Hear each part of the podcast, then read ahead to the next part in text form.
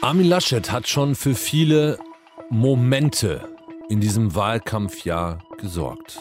Und währenddessen sondieren SPD, Grüne und FDP eine Ampel. Der Blick nach Berlin jetzt. Deutschlandfunk Nova.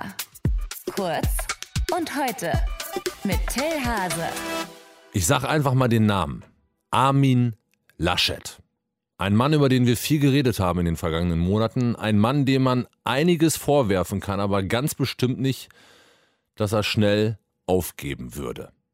Die ganze Geschichte von vorne. Gestern Berlin, SPD, Grüne, FDP treffen sich zum ersten Mal zu Dreiergesprächen für eine Ampelkoalition und Armin Laschet, in der Kritik stehender CDU-Bundesvorsitzender und Kanzlerkandidat der Union geht vor die Kameras, um zu verkünden, das große Projekt Jamaika wird nicht am Personal scheitern. Also, Jamaika noch eine Option für ihn und es wird nicht am Personal scheitern, haben viele so interpretiert.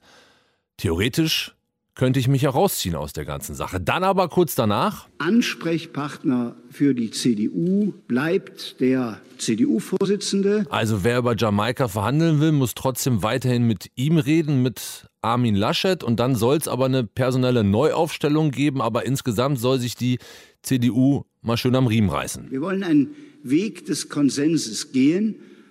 Und jeder ist auch klug, sich jetzt daran zu halten. Es war einigermaßen verwirrend, was da gestern passiert ist in Berlin. Gut, dass wir Theo Gers haben aus unserem Hauptstadtstudio in Berlin. Theo, nie haben wir dich mehr gebraucht als Leser, als Deuter des Laschetschen Innenlebens. War das jetzt ein Rücktritt gestern oder nicht? Faktisch ja, nur jetzt noch nicht, so würde ich sagen. Also Laschet sagt, ich will auf jeden Fall noch meine Nachfolge mitgestalten, so wie er das in Nordrhein-Westfalen ja noch geschafft hat.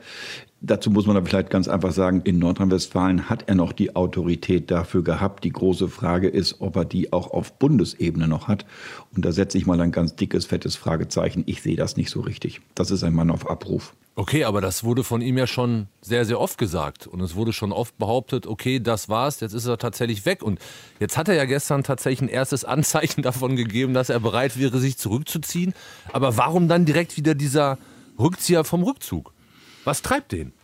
Ich glaube, ihn treibt im Moment einfach so ein bisschen der Wille, den Laden salopp gesagt zusammenzuhalten. Denn die Union ist derzeit ein ziemlich desolater Haufen, mit der ist im Moment kein Staat zu machen. Das sehen ja auch FDP und Grüne, weshalb sie dann in die Ampelkoalitionsverhandlungen eingestiegen sind und nicht auf Jamaika setzen.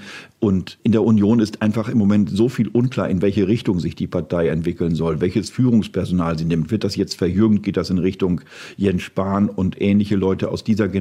Koalition oder dürfen doch noch mal so Leute wie Friedrich Merz ran. Das ist alles im Moment unklar und das zu sortieren, da sieht Armin Laschet offenbar seine im Moment letzte verbliebene Aufgabe drin, dass das etwas geordnet abläuft. Das kann man verstehen, dass man hier nicht so einen Laden einfach hinterlässt und, und, und hinschmeißt. Der Typ ist Armin Laschet einfach nicht. Aber wie gesagt, es braucht auch Autorität dafür und ob man die ihm noch zubilligt nach dem Motto, Armin, du bist jetzt der große Moderator und dann wird alles wieder gut in der CDU. Da habe ich, wie gesagt, ich wiederhole mich jetzt, meine Fragezeichen dahinter.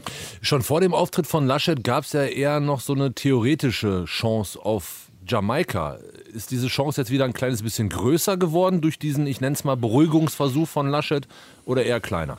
Nee, die ist kleiner geworden. Die Zeichen stehen im Moment garantiert auf Ampel. Und wenn man sich die Äußerungen von SPD, Grünen und FDP gestern nach dieser ersten Dreierrunde mal äh, zu Gemüte führt, dann muss man sagen, die Stimmung stimmt und es ist einfach absolut glaubhaft, was die drei Generalsekretäre da gestern uns erzählt haben, dass man hier sehr strukturiert und auch sehr ernsthaft das Ziel verfolgt, hier was auf die Beine stellen zu wollen. Und äh, das ist eben der große Unterschied zu einer theoretisch ja immer noch möglichen Jamaika-Koalition. Ähm, hier arbeiten drei Parteien an einem Werk und anders wäre das in Jamaika-Verhandlungen.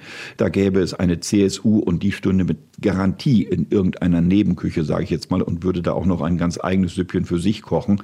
Und das ist im Moment bei den Ampelgesprächen nicht der Fall. Und das ist auch der große, große Unterschied. Und deswegen wird dieser Weg auch weiter verfolgt. Wir können ja vielleicht noch mal ganz kurz reinhören, was die gestern gesagt haben nach den ersten Sondierungsgesprächen im Dreierkreis. Es ist eine Vertrauensbasis da. Das Gespräch ist äh, sehr gut verlaufen. Es war ein Gespräch, das geprägt war davon, dass wir gemeinsam etwas erreichen wollen.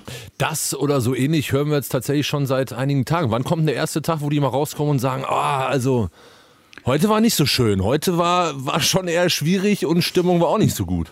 Also der Tag kommt ganz bestimmt. Äh, die Frage ist, ob Sie uns das so erzählen werden. Es ist so, alle halten dicht, sagen nichts äh, Inhaltliches und das kann man auch sehr, sehr heute früh leicht checken durch einen Blick in die Bildzeitung, Seite 2. Auch da ist heute nichts, was darüber hinausginge, was andere Journalisten, mich eingeschlossen, nicht auch wissen. Also keine Durchstechereien. Der Druck, dicht zu halten und bei der Fahne zu bleiben, ist auch sehr groß, denn ich glaube, jeder in diesem Dreierbündnis oder in diesen Dreiergesprächen weiß, wenn er einmal der Versuchung nachgeben sollte, irgendwas durchzustechen, weil man sich vielleicht verspricht, durch mehr Öffentlichkeit Möglichkeit, in diesen Verhandlungen einen gewissen Druck vielleicht aufbauen zu können, der wird äh, böse bestraft werden. Insofern denke ich mal, dass diese Haltung, wir halten zusammen, wir halten dicht und wir stimmen uns eng ab, dass das uns die nächsten Wochen erhalten bleibt. Für uns Journalisten ist das keine schöne Perspektive, sage ich auch gleich dazu. Armin Laschet gestern vor den Kameras, vor den Mikrofonen und die Ampel hat zum ersten Mal im Dreierkreis sondiert. Theo Gers aus unserem Hauptstadtstudio in Berlin hält weiterhin für euch die Ohren auf. Danke fürs Gespräch. Ciao. Ciao. Deutschlandfunk Nova. Kurz und heute.